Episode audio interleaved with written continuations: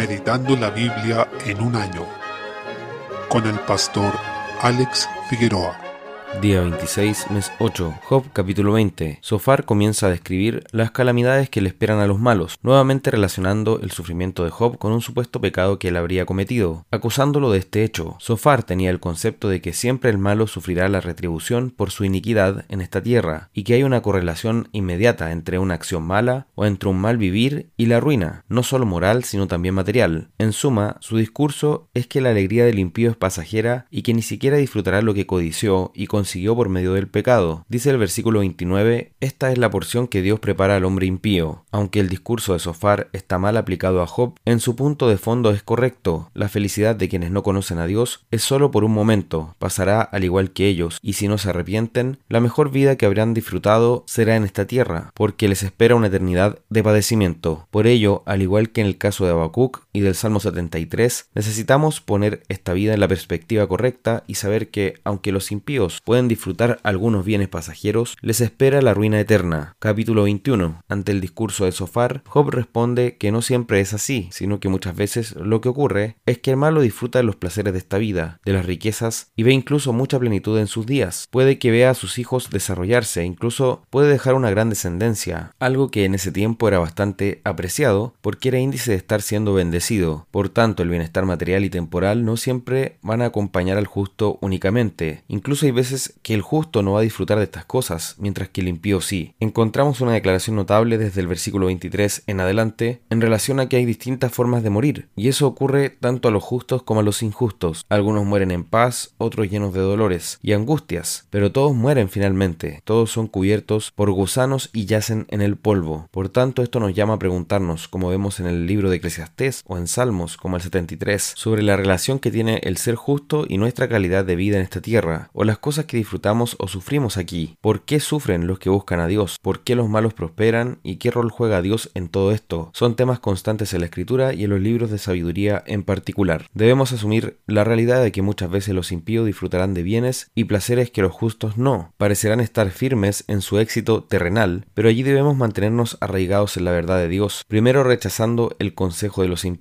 segundo descansando en el juicio que el Señor derramará sobre los perversos, y tercero reconociendo que los planes de Dios son perfectos y nuestra mente no puede comprender a cabalidad los caminos de Dios, pero en todo caso su justicia prevalecerá. Capítulo 22. Elifaz vuelve a la carga y acusa a Job de gran maldad, y pareciera que sus acusaciones no tienen gran fundamento, sino que ya está cansado de que Job se justifique en su integridad y lo acusa de varias cosas, como de ser indolente e implacable, cuestiones que después son negadas en lo que resta del libro. El objetivo de Elifaz es que Job renuncie a afirmar su integridad y lo llama a volver al Señor, porque allí encontrará alivio y bien para su alma. Lo anterior nos llama nuevamente a tener cuidado con la manera en que tratamos el sufrimiento de otro y el concepto que podemos tener, ya que esta visión es bastante legalista, tiene mucha esperanza en los méritos del hombre, puesto que lo que insinúan los amigos de Job es que los justos vivirán bien mientras que los que sufren padecen por algún pecado que hayan cometido. En consecuencia debemos tener cuidado con esto y tratar las cosas con la debida prudencia y sabiduría que la palabra demanda. De todas formas, de las palabras de Elifaz rescatamos que es cierto que Dios no debe nada al hombre. Esto nos ayudará a ver que todo bien que recibimos siempre es por su pura gracia hacia nuestra vida, y no porque Dios esté obligado a dárnoslo. También es correcta su invitación a reconciliarse con Dios para tener paz. Esa es la única paz verdadera que podemos disfrutar, y nuestra misión es llamar a todos los hombres a reconciliarse con Dios de esta forma, como vemos en 2 Corintios 5:20. Salmo 40. Desde el versículo 11 vemos primeramente una súplica del salmista de ser liberado del propio mal, del propio pecado, una urgencia por recibir la misericordia del Señor, porque de ellas viene todo bien para nuestra vida. Por eso le dice al Señor, quieras, oh Jehová, librarme, Jehová, apresúrate a socorrerme. Versículo 13. Esa debe ser también nuestra actitud en el arrepentimiento, rogar al Señor que nos libre, que nos socorra, que nos limpie de nuestra maldad. Por otra parte, el salmista nos llama a gozarnos en el Señor y a hacerlo juntos. Dice en el versículo 16, gócense y alégrense en ti todos los que te buscan y digan siempre los que aman tu salvación, Jehová sea enaltecido. Este es un versículo precioso y también el versículo 17, que dice que el Señor piensa en nosotros Dice Jehová pensará en mí. Él, siendo el Señor de todo, siendo soberano, inmortal, Rey de todas las cosas, dice que es nuestra ayuda y libertador. Podemos también decir a Jehová, Dios mío, no te tardes, Jehová, Dios mío, socórrenos. Esta última sección también se aplica primeramente a Cristo, a quien este salmo anuncia, siendo citado en el Nuevo Testamento como referente a nuestro Salvador. Él fue consolado luego de su aflicción y enaltecido luego de su humillación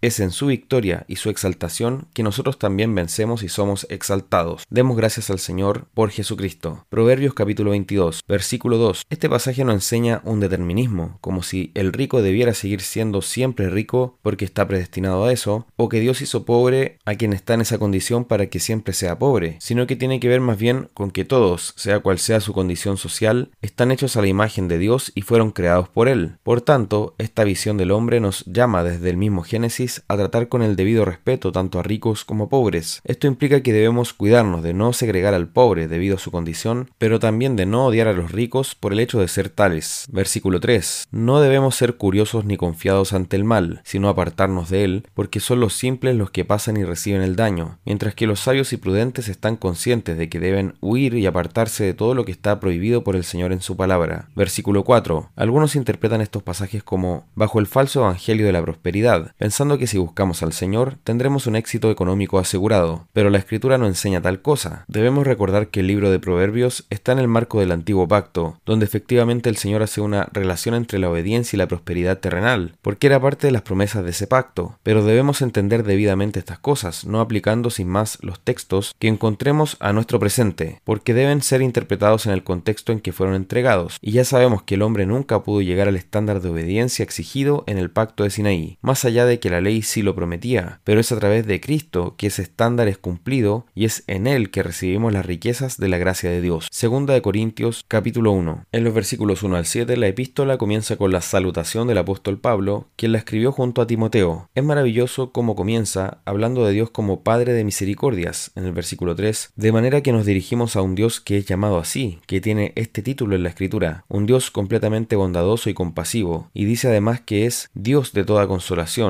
el cual nos consuela en todas nuestras tribulaciones. Versículo 4. Ahora notemos que dice que nos consuela para que podamos también nosotros consolar a los que están en cualquier tribulación, es decir, para que podamos consolar a aquellos que están sufriendo por medio de ese consuelo que nosotros recibimos de parte de Dios. Por tanto, el apóstol nos llama a que veamos nuestros sufrimientos no como algo que se trata de nosotros mismos, sino que nuestros sufrimientos son un medio para que a través de ellos busquemos a Dios y aprendamos a recibir el consuelo de parte de Él, para así ser consolados en Dios y haciendo eso podamos consolar a otros. Es maravilloso cómo en esto se deja de ver el sufrimiento de manera carnal, porque si hay algo que hace el sufrimiento es que nos hace centrarnos en nosotros mismos. No obstante, lejos de eso, lejos de victimizarnos y de dar importancia únicamente a lo que nosotros estamos padeciendo, el apóstol, inspirado por el Señor, nos llama a que veamos el sufrimiento como un medio para bendecir a otros, a través de la consolación que recibimos. En consecuencia nos dice el versículo 5, de la manera que abundan en nosotros las aflicciones de Cristo, así abunda también por el mismo Cristo nuestra consolación. Y si somos compañeros en la aflicción, también lo somos en la consolación, como dice el versículo 7. Eso también es maravilloso, así que no nos quedemos viendo solo la aflicción, sino que veamos cómo podemos ser consolados. Desde el versículo 8, por otro lado, se manifiesta que el mismo apóstol había sufrido grandes tribulaciones y las padeció durante todo su ministerio. Dice en el versículo 9, pero tuvimos en nosotros mismos sentencia de muerte, para que no confiásemos en nosotros mismos, sino en Dios que resucita a los